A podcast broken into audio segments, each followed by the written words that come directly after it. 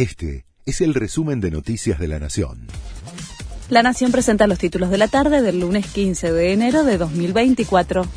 El gobierno estudia descontar el día a los estatales que adhieran al paro. Lo estamos analizando como una posibilidad cierta, dijo el vocero presidencial Manuel Adorni las centrales sindicales se oponen a los cambios en la ley laboral que fueron frenados por distintos tribunales en el país hasta que la Corte defina su constitucionalidad en febrero y convocaron a un paro de 12 horas con movilización para la semana próxima. Pymes y empresarios autoconvocados van a llamar a un cacerolazo contra el paro de la CGT. El Comité de Pymes, Emprendedores y Productores, conformado por un grupo de empresarios y productores que había anunciado su respaldo al DNU de Miley, convocó a un cacerolazo contra el paro convocado para el 24 de enero. La medida, que también tendrá lugar esa misma fecha, es para manifestarse a favor de los cambios al régimen laboral que propone el gobierno.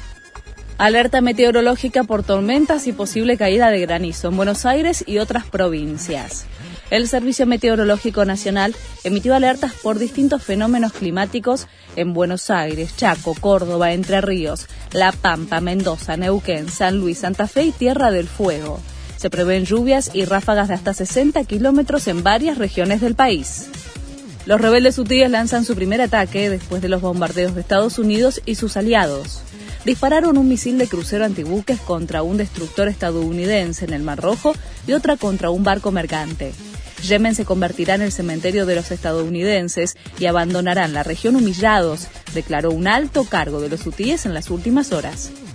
Un hincha de Colón compite por el premio de Best al mejor fanático. Tomás Iñiguez se volvió viral cuando le dio la mamadera a su bebé en la tribuna. Hoy se conocerá quién se queda con el galardón al mejor jugador 2023. Messi, Haaland y Mbappé son los ternados. Este fue el resumen de Noticias de la Nación.